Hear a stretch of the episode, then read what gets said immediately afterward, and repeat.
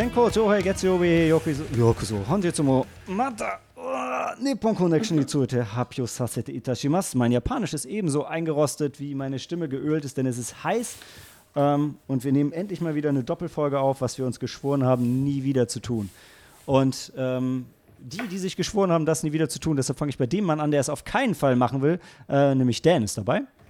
Buh.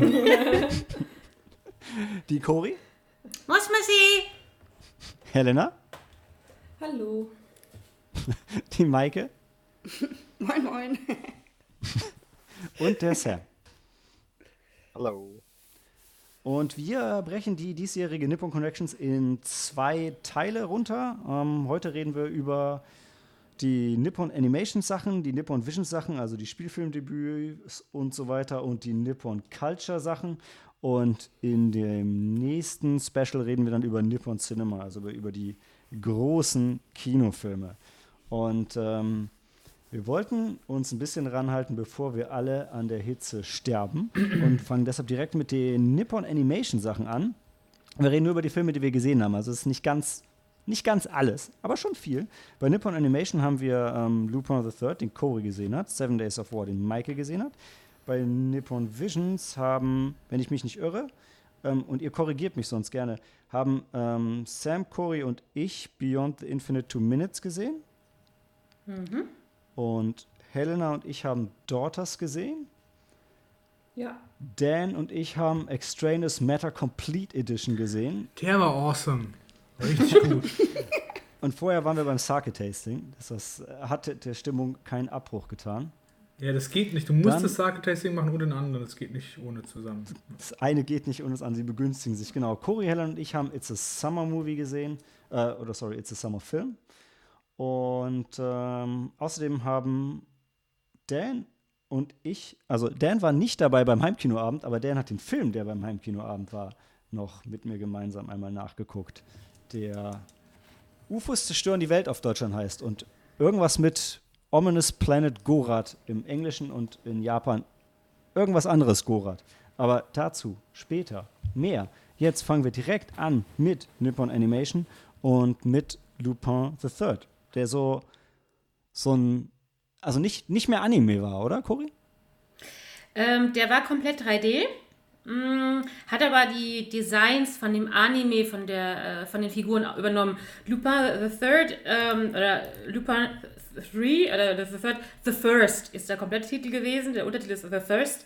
Aber die Figur des Lupin ist ähm, in Japan eigentlich schon seit den 60er, 70ern bekannt ähm, von dem Mangaka Monkey Punch äh, und handelt um den äh, angeblichen Erben, äh, äh, nee, Enkel von dem Gentleman Dieb Arsène Lupin ähm, und seiner Truppe an äh, Begleitern, Freunden. Das ist einmal der, ähm, wie sagt man, Pistolenheld äh, Daisuke Jigen, der Samurai Goemon Ishikawa, der 13.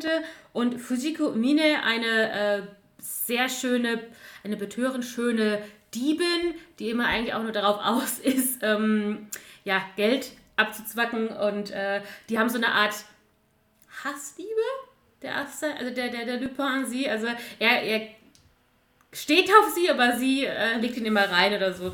Und ähm, So wie die Sherlock Holmes und äh, wie heißt Irene äh, Adler? Arid Adler nur noch ein bisschen alberner. Und sie ist, ja, ja, doch, aber stimmt, so ein bisschen die, die, die, die Dynamik haben die.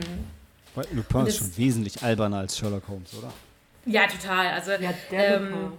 Also, Genau, absolut. Also es gab ab den 70er, 60er, 70er gab es viele Animationssachen. Es gab einen Manga, es gab eine Zeichentrickserie. Ich glaube, der letzte Anime, aber wie gesagt, keine Garantie auf die Info, das hatte ich nur mal kurz nebenher äh, geschaut, war, glaube ich, so um die 2000 vielleicht gekommen. Und jetzt gibt es halt äh, wieder einen, einen Film und diesmal komplett 3D.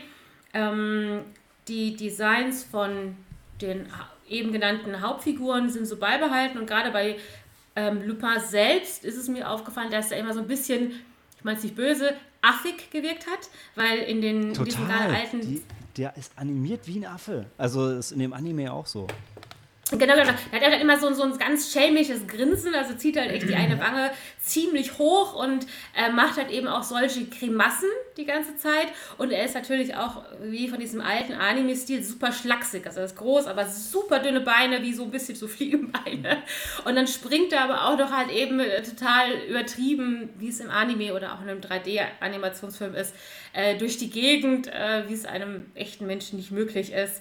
Ähm, ja, also was mir da einfach aufkommt, also es sah schon gut aus und ich hatte auch irgendwo äh, meine Kritik gelesen, ja, krass, wenn das jetzt die, mh, wenn, wenn diese Art von Animationen die klassische Animation ähm, ersetzt, dann ist es schon auch ein bisschen schade.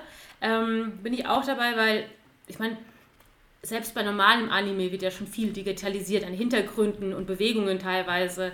Ähm, und äh, das sah auf jeden Fall in dem Film sehr, sehr gut aus. Also muss man echt loben. Das hatte, ähm, ich sage mal vorsichtig, schon so äh, Pixar-Niveau.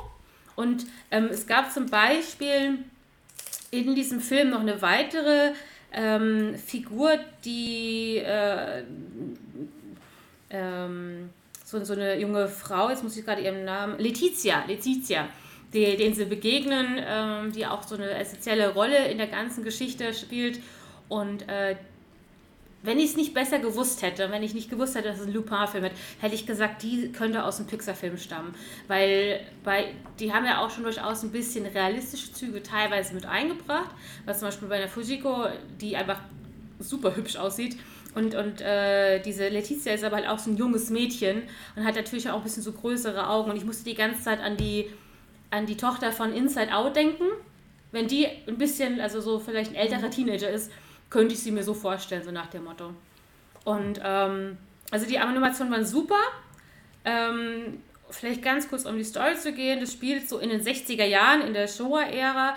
Ähm, und wie gesagt, man begleitet erstes natürlich äh, Lupin, wie er mal wieder irgendwo was äh, ausraubt. Und man er verfolgt er, einen ein Schatz, der wohl in dem Buch eines ehemaligen war das auch so eine Art ähm, ähm, Wissenschaftler, so ein ganz besonderer Wissenschaftler, der wohl die, eine krasse Waffe entwickelt hatte. Und das hat in sein Tagebuch ähm, versteckt. Dieses Tagebuch wurde aber auch krass versteckt und mit Rätsel verbunden. verbunden.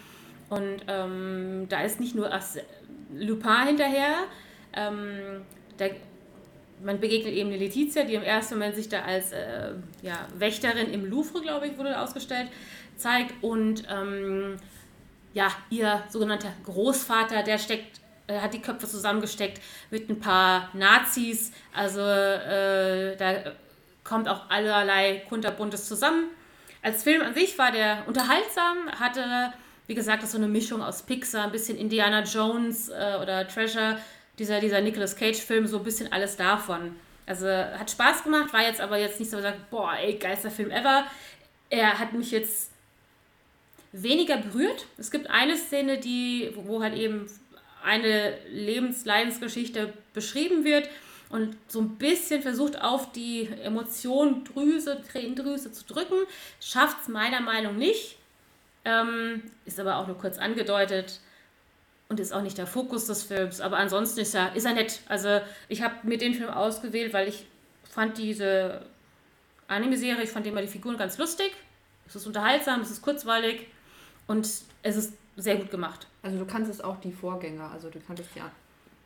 Ich kann mich nicht mehr genau erinnern, ob ich mal was wirklich gesehen habe. Ich mhm. glaube ein bisschen, aber ich weiß auch nicht, ob ich mal was Vollständiges gesehen mhm. habe. Und auch, wie gesagt, vielleicht nur also. Ausschnitte oder sowas. Und ich fand es immer schon ein bisschen interessant. Es gab nämlich auch. Ohne Lupin jetzt Jahr. krass in die Länge zu ziehen, Castle of Caglisto würde ich auf jeden Fall empfehlen. Der war mhm. von Miyazaki. Miyazaki. Ich weiß nicht, war das sogar sein erster Film? Ähm, noch bevor er ja. Ghibli gegründet hat. Und der ist, der ist richtig, richtig cool. Den habe ich, glaube ich, auch noch irgendwo auf DVD rumfliegen. Oder auf Blu-ray. Ha. auf DVD. Ha. Mhm. More like. Aber sorry, ich glaube, Helena, du hattest noch was zu Lupin? Mhm. Nee. Mhm. Okay. Nee, nicht. Dann gehen wir in eine ganz, ganz kurze Pause und haben noch einen weiteren Anime dabei, nämlich Seven Days War.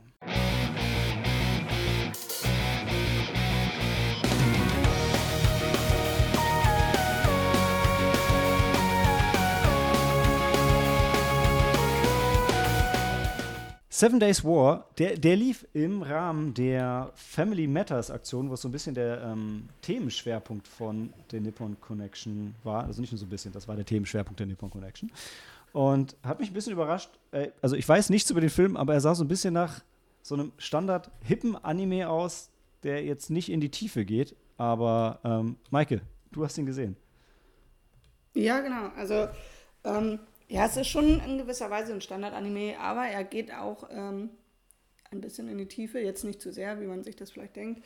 Ähm, gibt da andere Vertreter, die da ein bisschen mehr berühren, aber dennoch war er sehr schön. Ähm, es ist das äh, Langfilmdebüt von äh, Murano.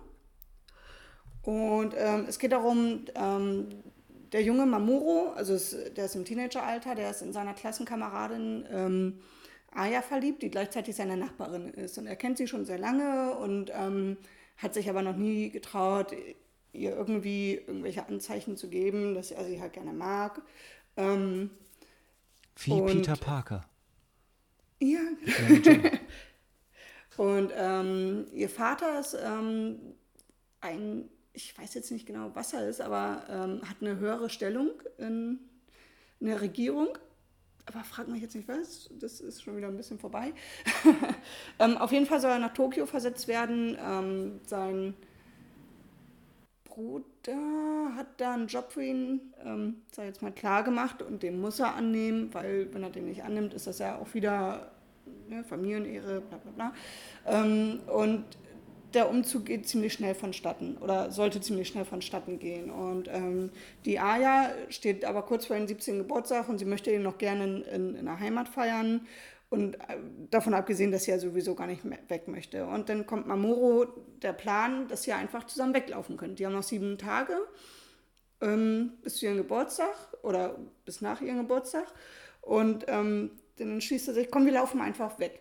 So, das ist sehr romantisch, nur fällt ihr denn ein, dass sie ja noch ein paar Leute mitnehmen könnte? So, und so kommt dann eine kleine Gruppe zusammen, weil ihre Freundin bringt noch jemand anders mit, der dann wiederum jemand anders mitbringt. Und ähm, ja, so sind sie, ich glaube, sieben Leute sind sie, die äh, dann zusammen abhauen und ähm, äh, verbarrikadieren sich dann auf dem Fabrikgelände. Oder was heißt verbarrikadieren? Verstecken sich da erstmal.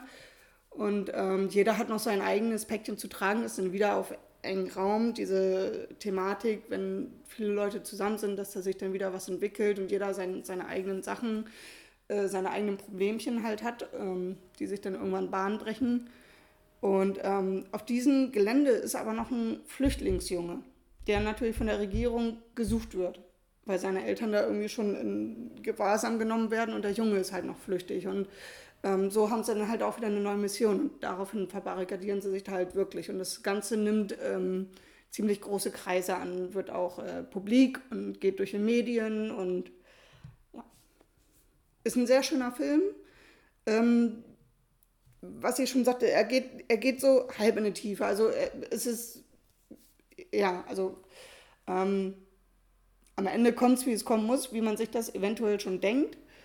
Ähm, keine, keine großen Überraschungen, trotzdem sehenswert. Ähm, Cool. man sollte Ich glaube, der war von Crunchyroll mitgesponsert. Wahrscheinlich kann man den da dann auch jetzt oder demnächst schon schauen, denke ich.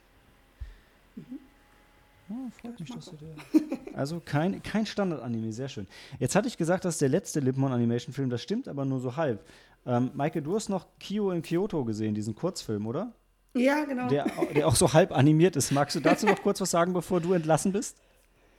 Ähm, ja, die äh, Kyo geht mit, äh, also ihre Freundin möchte Geisha werden und die kommen dann da in ein, ähm, äh, also sie wird dann da halt ausgebildet und ähm, die Kyo, die, die ist da in den Haus dann Köchin, weil sie möchte gar nicht zur Geisha ausgebildet werden oder hat jetzt nicht das Zeug dazu. Ähm, und der ist sehr, sehr charmant, weil sie, sie kann richtig gut kochen und dann wird da ein bisschen drüber erzählt. Und ähm, die Gerichte, die sie dann immer zaubert, das sind, glaube ich, irgendwie drei einzelne Episoden und dann kommen in, jeden, in jeder Episode dann ähm, noch die Gerichte vor, die dann halt noch sehr beschrieben werden und, und nochmal alle extra ausgestellt werden, quasi zum Nachkochen einladen eventuell. Warum habe ich sie nicht gesehen? Weil, weil Ja. er gratis war, Cory, und wir alle nicht wertschätzen wissen, was gratis ist, Cory. Wir haben uns stattdessen hier The Wolves, The Wo- Wolves Ah, Calling Us ah. ge gekauft und Ja. geguckt. Drück doch in die Wunde. Sorry, Michael. Sorry. Ja, und es, es geht mehr um, um, um ähm, also so ein bisschen äh, siehst du dann immer von ihrer Freundin, äh, wie sie halt ihre, ihre Ausbildung fortführt. Das, das ist aber jetzt gar nicht so präsent, eher halt die Gerichte, also wie sie dann halt zum Markt geht und, und was sie dann alles dafür einkauft. Also ist sehr, sehr liebevoll gemacht. Ähm, Handlung, ja, geht so, aber trotzdem sehr liebevoll und, und war sehr schön, also auch. Okay. Cool, cool. Dann nochmal eine kurze Pause und gleich reden wir über die Nippon Visions.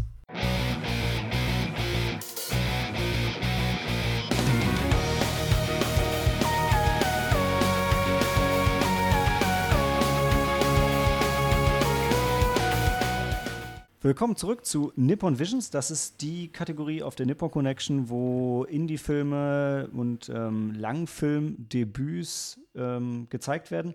Also für mich sonst echt immer so eine Kategorie, wo ich sehr vorsichtig war, weil ich da früher oft mit auf die Schnauze gefallen bin.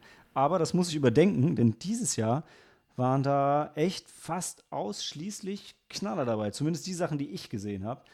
Ähm, den Anfang macht der Sam, der nämlich auch schlafen gehen möchte, äh, mit Beyond the Infinite Two Minutes, den Cory und ich auch noch gesehen haben. Jo. Aber ich glaube, Sam, führst du uns durch? Ich muss gestehen, dass ich mich an keinen einzigen Namen mehr erinnere. Das ist okay. Der, der Restaurantbesitzer. Kaffee, Kaffeebesitzer. genau. Kaffee. sorry. Also, ähm, da geht's es los. ist eine, es ist eine äh, Zeitreise ähm, Science-Fiction-Komödie, die äh, au, au, äh, zumindest aussieht, als wäre sie in einem Rutsch ähm, aufgenommen, äh, ge äh, gedreht worden. Und ähm, ja, also macht es, finde ich, besser als Tenet und Primer zusammen. Also das ist äh, so, dass ich nicht dahinter steige, wie das jetzt genau, ob das dann die Regeln bricht oder nicht oder wie auch immer. Aber ähm, Oh, oh. Oh, es Ach nee, nimmt das sich doch, ja, es nehmen wir noch nimmt auf? sich doch, ähm, ja, wir nehmen noch auf. Gut. Sorry. Ja, also es nimmt einen irgendwie besser an die Hand als Tenet und Primer sowieso. Ähm, und die haben einen Weg gefunden, wie sie die Zeitreisemaschine äh, mit ins, also irgendwie auch unterhaltsam machen können und so, dass man das halb, halbwegs ver versteht bis zu einem Punkt. Ähm, und der Rest ist so, so low budget, quick and dirty, aber immer also so ein, äh, eine, eine unterhaltsame Lösung gefunden für alles. Und, Vielleicht äh, ganz, ganz kurz, damit man eine Idee hat, worum es geht. Also es ist ein Café und da steht ein Monitor und äh, dann macht er abends Feierabend, geht hoch in seine Wohnung, die direkt über dem Café ist und merkt, dass der Monitor in seiner Wohnung mit dem Monitor in dem Café verbunden ist, aber so drei, vier Minuten Zeit versetzt. Ne? Und dann Zwei wird das Minuten. Ganze so losgetreten. Und, Und Genau zwei Minuten. Okay, ja, Vielleicht Sinn. noch ganz kurz die Ja. erste Szene noch zu beschreiben. Da ist er oben. Ähm, und dann auf einmal spricht er selbst. Also äh, geht der Monitor, ist auf einmal er selbst in diesem Monitor und redet mit sich und erklärt ihm, ja, dieser Monitor zeigt halt zwei Minuten in die Zukunft. Äh, und jetzt komm mal runter und erklär mir das gleich alles nochmal. und so beginnt so diese, ja, Genau. dieses, diese, da- ja. Das, das ist auch schon der, der Punkt, der das Problem des Films werden könnte, weil ich saß dann schon so da und hab, manchmal habe ich bei den Szenen gedacht, so, hm, ich weiß genau, dass ich mir das jetzt gleich nochmal angucken muss, weil ne, so funktioniert das System halt. Aber sie bringen jedes Mal irgendwie noch wieder einen lustigen Twist und ein schönes Ding rein und im Abspann zeigen sie noch so ein bisschen, wie es gemacht wurde. Ähm, hat viel Herz und viel Spaß gemacht für mich.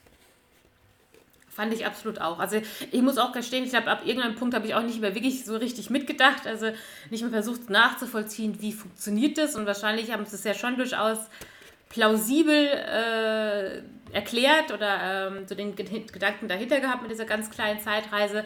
Aber es ist sehr, sehr liebevoll gemacht. Und ich glaube, irgendwo habe ich es gelesen, so Tenet auf 500 Euro oder 500 oder 5000 Yen Budget oder alles übertrieben.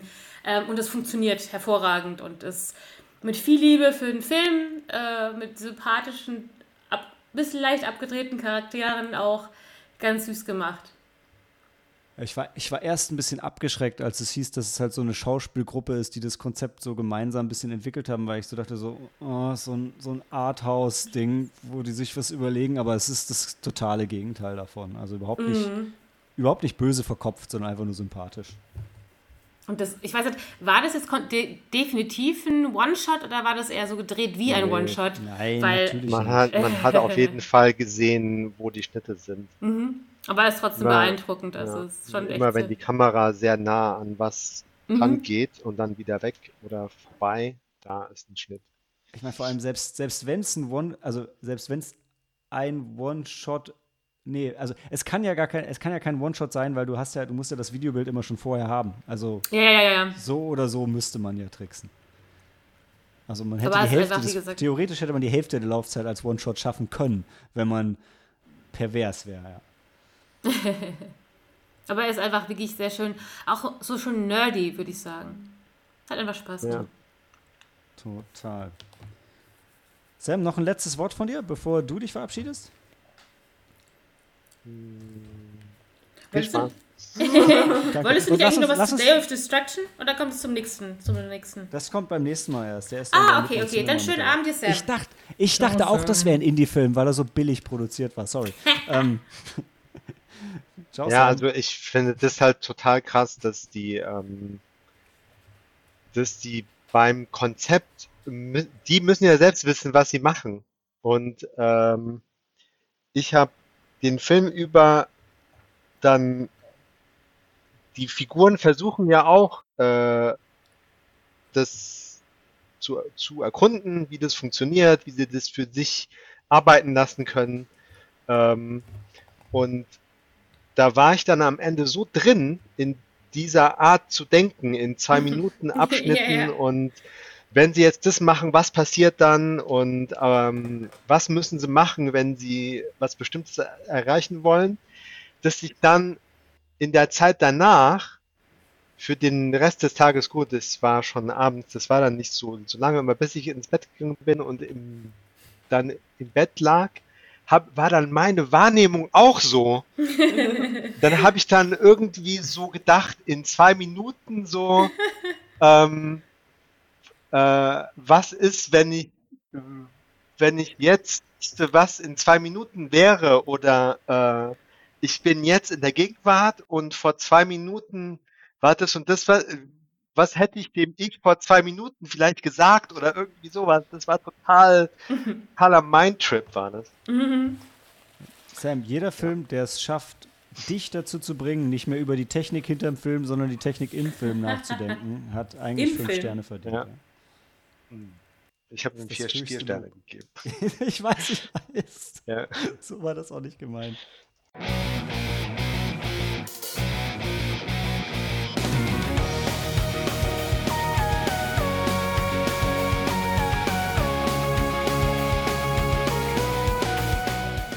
Dort das war, jetzt musst du selber gucken, dort das war auch ein Spielfilmdebüt. Und ähm, Ja. wer kann uns da besser durchführen als jemand, der selber eine Tochter ist?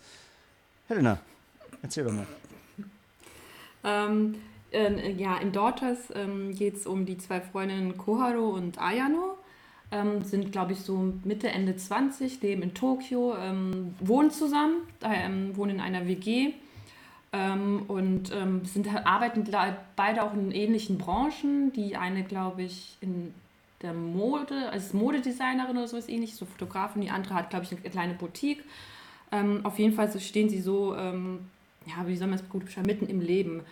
Ähm, und bis dann zu einer ganz bestimmten Nacht, ähm, denn in, das darf ich ja, denke ich, auch sagen, das ist ja auch Kern ähm, des Films, äh, die eine Freundin, hm? Ich dachte nur, ja, ja, darfst du sagen. Ja, das ist Thema, denn ähm, eine von den beiden Freundinnen wird dann unerwartet schwanger. Und das ist dann auch mehr so ein One-Night-Stand, den sie hatte. Und danach ist sie halt dann schwanger. Und ähm, darum dreht sich dann ähm, der Film und die Handlung, die Geschichte. Ähm, denn sie will das Baby behalten. Und ähm, es geht dann halt auch, es geht, äh, es werden viele Themen angesprochen, hauptsächlich halt äh, das Thema halt, ich denke auch, es lief auch unter dem, ähm, dem, dem Motto, also Family der, Matters, äh, ja. Genau.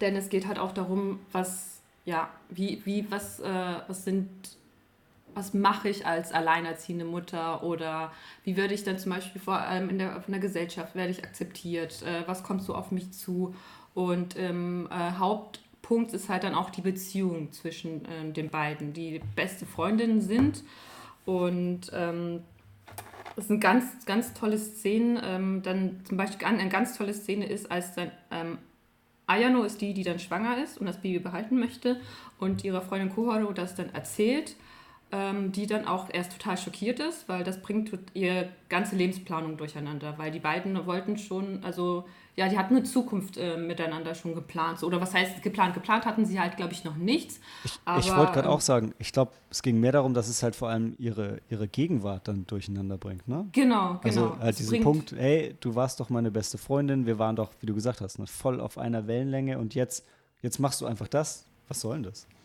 Ja, ich meine, ja, sie hat es ja nicht so gemacht. Also sie hat sich dann dafür entschieden, weil äh, Ja, ich fand genau. das ganz, ja, ähm, ganz spannend, weil, weil in, in Japan wird es wird ja auch ganz anders mit Abtreibungen dann ähm, umgegangen. Und ähm, das, dann hört zum Beispiel auch die Ayano auch ganz oft, ja, ähm, heiratest du denn? Oder ähm, ja, wirst du jetzt den Vater des Kindes heiraten? Und wenn sie dann das verneint, dann kommt die nächste Frage, ja, lässt du es dann, treibst, lässt du es dann abtreiben? Dann sagt sie auch nein. Und dann wird es dann ähm, Komisch angeschaut. komisch angeschaut, weil ähm, das geht ja so nicht, als alleine, als junge Frau dann ohne Mann ein Kind groß zu, großzuziehen. Ja.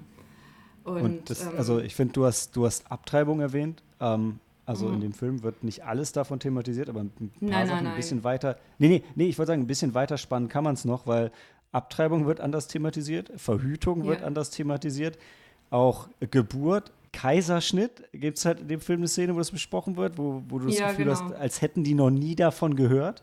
Ähm, was halt, die Ärztin also, ist auch ganz. ja, ja, wo, wo du Ja. einfach das Gefühl hast, die reden einfach generell einfach gar nicht drüber, ja. Ähm, Ähm, wie, wer meinst du, redet nicht die Freundin oder generell in Die Japaner. die. Japaner, also die, Die- die japanischen Japaner. Scheiße, ist das. die, die Japaner als Ganzes, ja, das ist so. Das, also ich würde es nicht den beiden vorwerfen, sondern der Film streift halt diese ganzen, ganzen Themen irgendwie super organisch und ohne moralischen Fingerzeig und ohne jemals den Fokus von den zwei Frauen zu nehmen. Aber das sind alles Sachen, die da, die da drin stecken ähm, und die halt total spannend sind, also wo man, wenn man sich mit der japanischen Gesellschaft nicht so auskennt, vielleicht drüber stolpert, auch mal beim Schauen, sagt, hä, was soll denn das?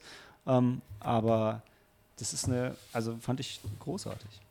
Ja, fand ich auch ganz toll. Und ähm, generell, aber so der Aspekt auch der, die, die Frau, die alleine ein Kind großziehen will, das ist, glaube ich, auch in unserer Gesellschaft dann auch ähm, sehr so weit verbreitet, dass es halt nicht, ähm, ja, man, man wird dann immer, also es wird nicht positiv aufgenommen. Dann heißt das immer, also ich. Es wird auf jeden Fall immer wieder drüber reden. Genau, genau. Es wird da weniger drüber geredet und es heißt dann, es wird auch immer so ein bisschen verurteilt. Also man muss sich schon auch selbst sagen, dass wenn du, wenn du dann erzählst, ja, ich will dann aber auch alleine dann versuchen, ein Kind großzuziehen, dass das dann heißt, nee, ja, bist du denn verrückt oder warte lieber und ja. Ja, Das ist in der Gesellschaft keine Option. ja, genau. Und ich, manchmal hat man das Gefühl, es ist aber in unserer Gesellschaft auch keine wirkliche Option. Ja. Nee, aber es gilt Ja, für aber, beide ähm, Geschlechter. Ich glaube, man geht anders damit um. Ne? Bei Frauen wird eher gesagt, so bist du denn verrückt. Und bei Männern ist mehr, ach, der Arme. Aber, ähm, ja, siehst du. Ja. aber ich sage ja, man geht anders damit um. Aber so äh, anerkannt, alleinerziehend ist schon, also ist halt schwierig. Und Ja. da Die noch Situation mehr. ist dann nochmal ein Bei bisschen Frauen anders. ist es nochmal was anderes. Es geht ja. darum, dass du ein Kind halt kriegst Ja, alleine. genau. Und das ist halt sowas, boah, ist die egoistisch Ja. und was, was, was macht die so? Und als kannst Mann kommst du ja gar nicht in die Situation, weil du kein Kind kriegen kannst. Ja, und da heißt es wie, wie kannst du denn, äh, kannst du ja schon allein die äh, Entscheidung treffen, das Kind dann quasi auszutragen sozusagen, wenn du, ja, Die mir gar nichts Ja. bieten können. genau, genau. Ja. Wobei ich halt ihre bewusste Entscheidung, den Vater gar nicht mit einzubinden, also die würde ich jetzt auch nicht gutheißen. Grundsätzlich nicht. Ja, aber das stimmt, aber es war halt so, dass ähm, der Vater, also das war ja wohl, ich weiß nicht, ob die eine Beziehung vorher hatten. Das kam irgendwie nicht ganz so raus. Ich glaube, die hatten mal was miteinander und waren aber schon getrennt. Und er hatte ja eine Freundin. Äh, und er wollte sowieso demnächst das Land verlassen, weil er einen Job im Ausland angenommen hat. Und die Freundin wäre dann, glaube ich, auch mitbekommen. Stimmt, hm? stimme ich dir bei allem zu, aber da bin ich dann echt so ein bisschen der Mann, der sagt, hey, das ist auch mein Kind und ähm, das kannst, das ist nicht fair, das zu entscheiden. Also die Entscheidung ich kann weiß. man dem Mann nicht abnehmen. Aber da sind wir jetzt so in einer tiefen Analyse. Genau, ja, genau. Also ich meine, heute, das wird dann auch nochmal thematisiert. Das wird später auch noch thematisiert. Das kommt nämlich ja, auch nochmal. Ja, ja. Ja, sonst, ähm, also wir, ähm, wir können ja nochmal generell über ähm, die, die äh, Umsetzung, die Gestaltung des, ähm, der, des Konzepts des Films reden, weil das, ähm, es wirkte schon zum Teil so wie ein, ich weiß nicht, Musikvideo, könnte man schon sagen, oder wie so ein Werbefilm, weil er sehr. Es, er, ähm, er, ist auf jeden Fall übertrieben schön, der Film. Genau, oder? ja, ja, wirklich. Die Bilder also auch, sind wirklich also auch super schön.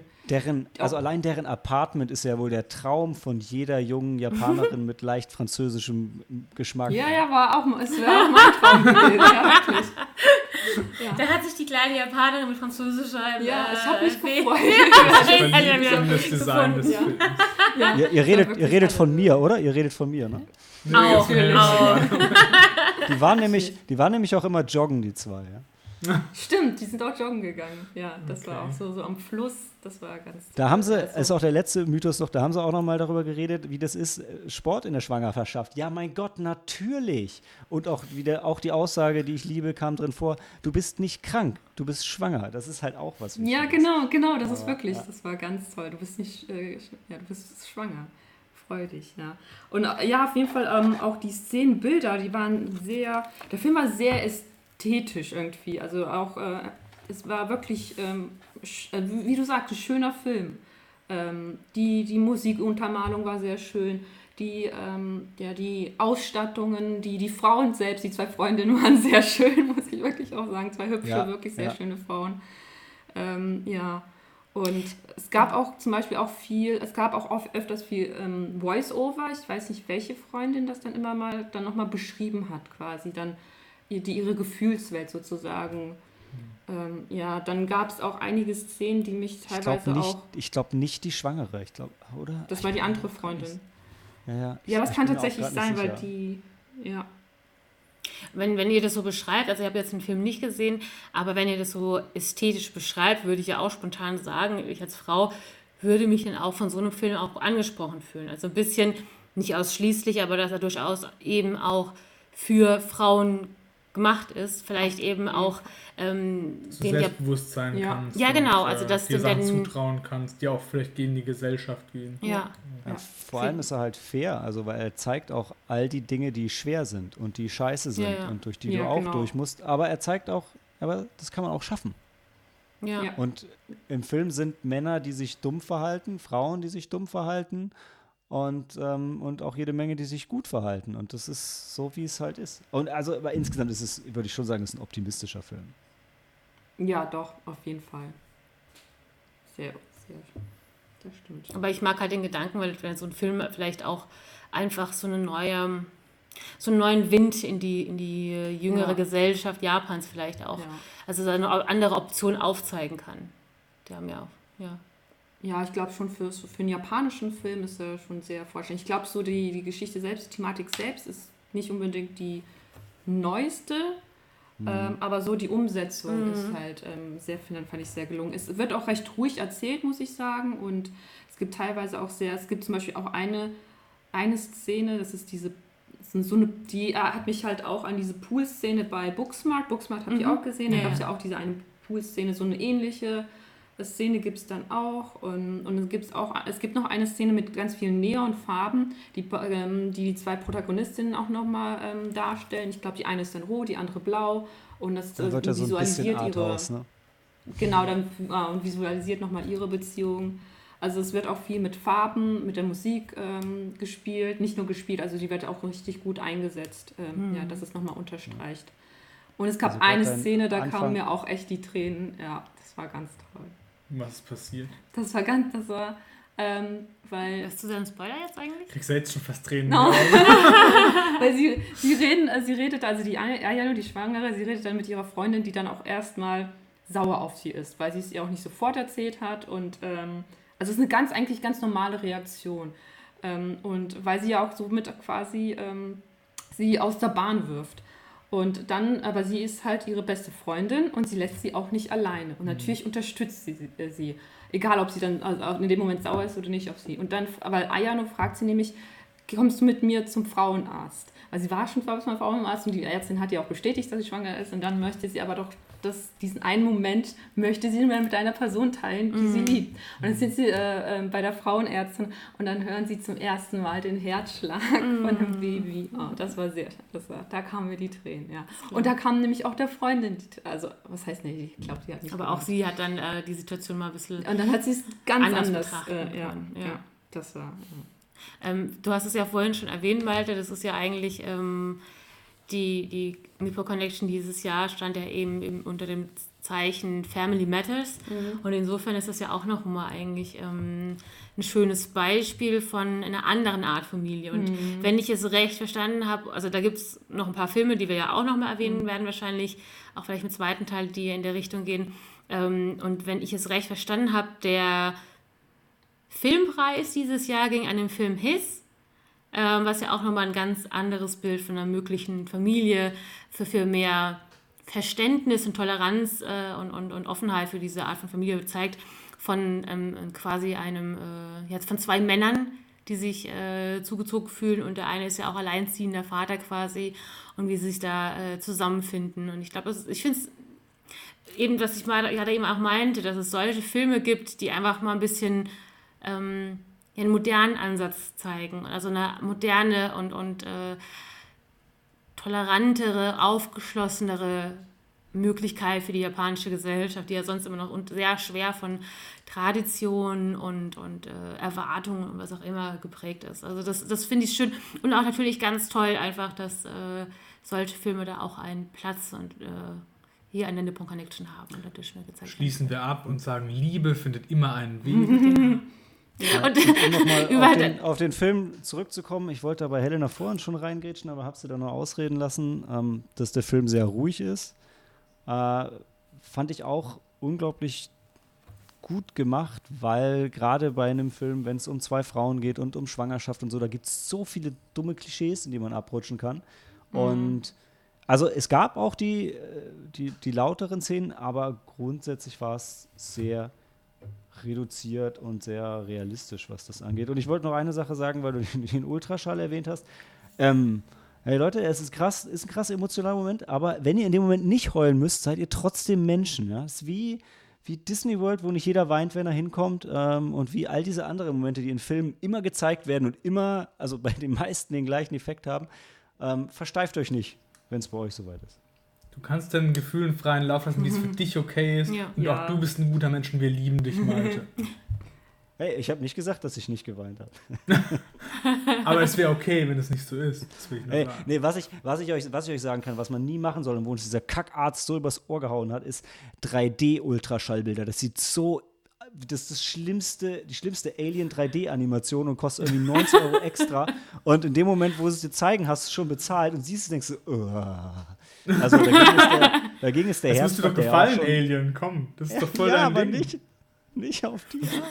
Kannst, du- kannst du mit Ronja irgendwann halt Alien gucken und sagen, und das warst du. Ja, ist der Punkt. Die Alien-Assoziationen sind bei der ganzen, also das ist ja sowieso, der Vergleich ist ja, ist ja da, ne? Äh, James Cameron hat sich da ja nicht umsonst dran orientiert. Aber gut. Ja. Aber schön, dann haben wir doch jetzt den ersten Teil der Nippon Connection besprochen. Nee, nee, wir haben noch zwei Filme. Wir sind, wir sind im, im Nippon Visions Teil, Dan, und du kannst dich sehr freuen, denn von den Family Matter geht es gleich weiter mit Extraneous Matter. Eine ganz anderen Art von Liebe. Okay. Sehr schön.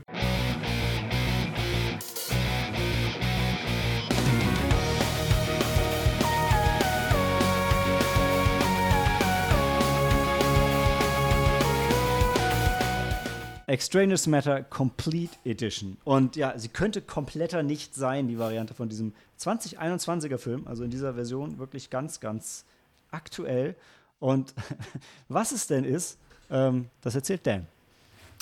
Ja, also wir sehen halt den Alltag im Leben von einer hart arbeitenden, aus dem Homeoffice arbeitenden japanischen jungen Frau. Und ähm, ja, irgendwann kommt der Tentakelmonster ins Spiel und das äh, ist dann sehr schnell sehr sexuell mit ihr und ihren Kollegen und es schwingt die ganze Zeit in dem Film mit und ist halt trotzdem halt ein sehr schöner Film. Ja? Das war der erste Tentakelfilm, den ich gesehen habe. Und irgendwann sind Tentakelmonster, also wir wollen mal das Wort Monster streichen. Irgendwann sind diese Wesen, die plötzlich auftauchen, einfach überall und ähm, gehen eine genau. sehr äh, angenehme Symbiose mit der Menschheit ein. Und der Film nimmt ein paar, paar Wendungen, mit denen man rechnet, ein paar Wendungen, die sehr überraschend sind. Und ähm, ist also nicht nur nach dem Sake-Tasting echt absolut sehenswert für alle Fans ja, von Tentakeln. Ich muss ja noch auch jetzt sagen, du hast es ja eingeführt so, ja, das ist so ein Tentakelfilm, erwarte jetzt nicht so ein Sexding und so. So hast du mir den Film verkauft, ja. Und dann geht es schon sehr schnell, sehr explizit zur, zur Sache, ja. Da habe ich ein bisschen under promise und over delivered an der Stelle. Ja, wirklich, stimmt. total, ja. Also, ähm, weil ich habe so was explizit das dabei, ja. Es ist, so ein, ist das ein japanisches Trope-Ding und das, das kennt man immer wieder und das war so mein Einstieg in das Genre, fand ich gut. Ja. Ja, dazu muss man dann vielleicht noch sagen, um es so ein bisschen in Klammern zu setzen, das Ganze ist in Schwarz-Weiß und ist aus einzelnen Kurzfilmen entstanden, die dann zu einem einer Complete Edition zusammengefügt wurden und auch so, ja, sie erzählen so mehr oder weniger eine Geschichte, ähm, auch mit einem schönen Twist am Ende, wo man, wo man durchaus die eine oder andere Träne wegdrücken könnte. Und ähm, ist ein sehr schöner, sehr menschlicher, sehr außerirdischer Film, würde ich sagen. Ja, auf jeden Fall. Kann man nur empfehlen. Wen, wen das Thema halt schon mal von Grund auf interessiert. Mit Aliens. Er lief aber, glaube ich, nicht unter Family Matters, wenn ich drüber nachdenke. hm, nee. nee. Nee. Die, die ja, Beziehungen, die man gesehen hat, waren sehr unterkühlt und erst die Aliens haben da Liebe reingebracht. Ja. Das war dann doch zu progressiv, sogar für die Nippon Connection, um das da schon einzuordnen als neues Familienmodell. Mhm. Obwohl sie waren ja alle verbunden durch die Tentakel. Alle, wirklich alle waren verbunden mit den Tentakel, das stimmt, ja. Sie und ihr apathischer Ex-Freund und ihre Kollegin und alle hatten Spaß mit, ja. Gut, dann gehen wir noch eine, in eine ganz, ganz kleine Pause und dann kommen wir mit viel Filmliebe und It's a Summer Film zurück.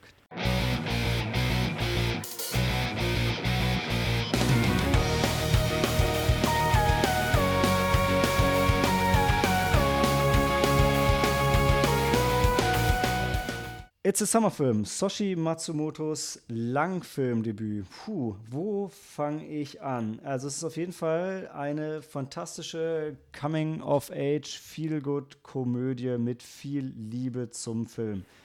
Die ähm, Hauptdarstellerin Barefoot, äh, interessanter Name, geht noch zur Schule, ist ähm, im Filmclub und liebt klassische Samurai-Filme.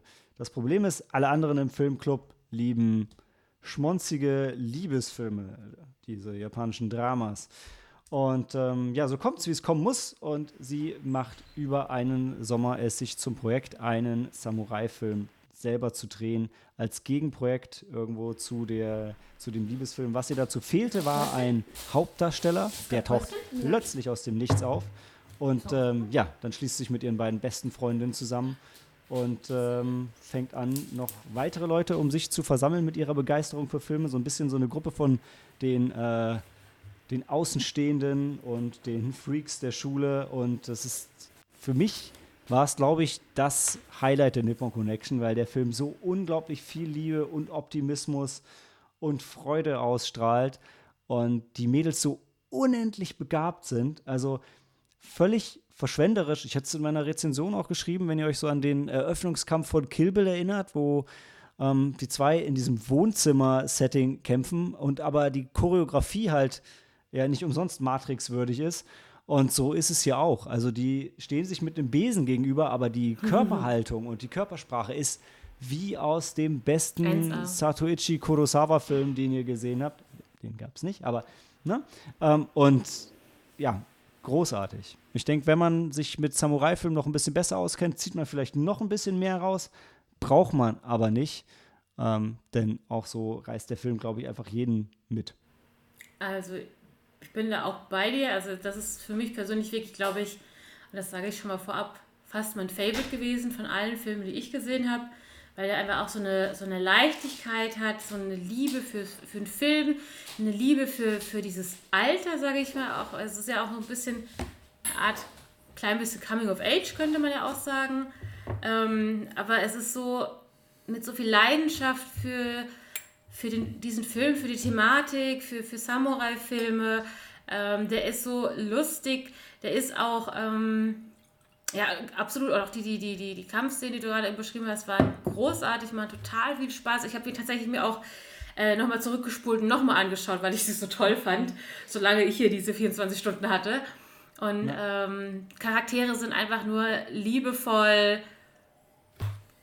nee, also macht einfach nur Spaß. Ich fand es auch toll, dass sie so ein Tomboy ist, die, ich habe jetzt gerade den, äh, Hadashi, Hadashi, ähm, und ihre tollen Freundinnen hat, äh, die auch ihre, auch wirklich leichtfüßig, sag ich mal, alle ihre Persönlichkeit dargestellt bekommen haben. Also natürlich eine Oberfläche, aber trotzdem was, was so, hey, das ist die Freundin. Und ähm, es hat einfach alles gepasst. Mit diesem enthusiastischen, äh, dieser enthusiastischen Empfehlung für It's a Summer Movie ähm, gehen wir die letzte kurze Pause, Dan, bevor wir den letzten Film des Abends haben. UFOs zerstören die Erde.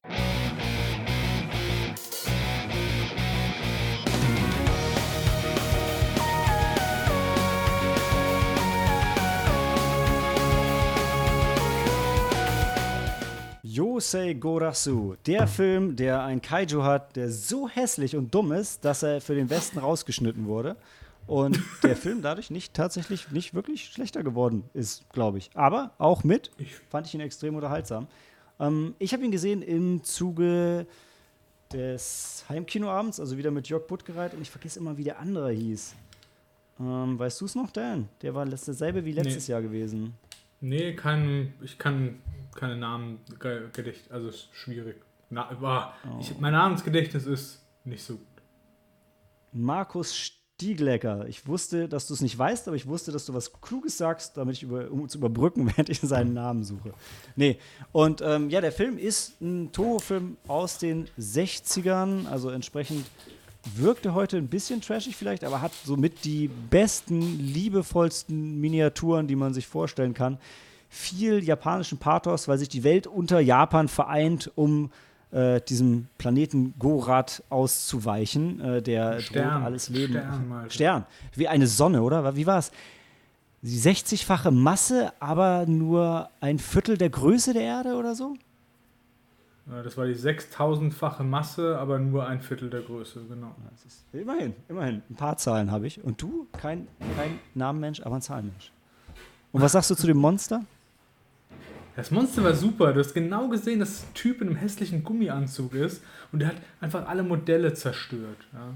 Das war schön. Ja, nee, der, er hat gar keine Modelle zerstört. Er ist doch nur in diesem, in diesem ja, Eis kurz er, er Modell, ich doch, er hat das Modell äh, von dieser Eiswüste halt, das er durchgestolpert. Äh, das war doch schön. Ja. Und dann war er auch schon wieder weg. Ähm, nee, aber also wirklich von den Effekten her extrem sehenswert, von der Zeit her halt spannend, wie Japan sich selber gesehen hat. Und ja, ähm, also, ja auch. Ja. Erzähl. Eine Sache fand ich wirklich, wirklich cool. Also, das war ein Film aus den 60er Jahren, also noch vor praktisch den großen Weltraummissionen. Und die haben eine Szene drin mit Schwerelosigkeit. Mhm. Und das war schon für die Zeit wirklich cool. Das haben sie nicht mal bei Enterprise äh, so hinbekommen. Ne? Oh. Ne? Sie haben zwei Szenen mit Schwerelosigkeit und dann ignorieren sie es wieder. Super. Und sie haben auch Ton im Weltall, aber das kennen wir ja auch. Ja, das fand ich aber überhaupt nicht schlimm. Also es war wirklich alles okay. Sie haben, sie haben Raumstationen, die sich gedreht haben, um künstliche Schwerkraft zu erzeugen. Das haben sie nicht gesagt, mhm. aber das haben wir gespürt, denn da war keine, also da war Schwerkraft. Und was war es? Die ja. französisch, portugiesisch, tschechische Raumstation? Ey, irgend sowas. Also so drei Länder, wo du halt sagst, warum sind die jetzt auf einer Raumstation? Ja. Und die Deutschen haben auch mitgeholfen, Sachen zu berechnen. Die Deutschen waren der UN ganz groß, ja. Die, der Vorsitzende war Schweizer, glaube ich, von der UN und ein Deutscher ja. hat so einen Anstoß für irgendein so ein Projekt gegeben. Das war, weißt du, wir sind immer so mit dabei bei den Institutionen. Das war okay. Ja. Und ich meine, Highlight ist auch einfach die Grundidee, ja. Während im Westen wir solche mhm. Planeten, die auf uns zufliegen, einfach wegbomben, gehen die Japaner mit ja. der Erde einfach höflich zur Seite. Genau. Und, und sagen sogar, Ja, und, und sagen ja sogar so als Wegwerf-Cliffhanger für alle, die ein bisschen drüber nachgedacht haben, so, so, jetzt geht die Arbeit erst richtig los. Jetzt müssen wir die Erde nämlich wieder in die Umlaufbahn zurückbringen. Auf den alten Kurs und wir haben keinen Boden im Nordpol. Aber wir machen das schon irgendwie. Das war schon sympathisch, ja. Ja. Weil ich Ja, meine, es gab ja auch. Sag Helena. Nee, ist okay. Nee, sag. Nee, nee. Sprich. Achso, nein, du meintest so, das war ein ganz toller letzter Satz. Das ist eine Herausforderung für die Wissenschaft. Genau, ja. So ist es. Ja, weil der, der, also der Punkt ist, muss man auch sagen, es war ja alternativlos, dem Planeten auszuweichen. Und dann ist es auch fair zu sagen, okay, wir machen das jetzt erstmal. Dann ist auch, sie haben ja auch sogar gesagt, ja, dann gibt es Überschwemmungen und dann gibt es Klimakatastrophen, ist halt so, aber geht halt nicht anders. Und sagen so, jetzt haben wir das geschafft und jetzt denken wir nach, was der nächste Schritt ist. Eins nach dem anderen. Ja. Und das finde ich auch, das ist cool. So, es ist halt entweder, sie zeigen ja so ein Video, wo alles ganz fürchterlich ist und alles ins Weltall gesogen wird und so. Aber das ist das, was das Positive ist, wenn es gut ausgeht. Ja, also wenn, wenn das so das Best-Case-Szenario ist, auf das genau, du hinarbeitest, das ist schon scheiße. Ja. Nee, aber alle tragen es mit Fassung, alle opfern sich für die Gemeinschaft und so hat es Verbindung vom alten Japan und dem neuen Japan halt so. Ja. Und die ganze Welt hinter Japan vereint. Ja, so wie wir uns hinter der Nippon Connection vereint haben. Ähm, Gorat gibt es tatsächlich unter dem Titel UFOs zerstören die Welt auch hier noch auf Blu-ray, falls ihr den Film nachholen wollt. Ist ein schönes Ding. Und ähm, bevor wir komplett schmelzen, für heute Handy aus und Film ab.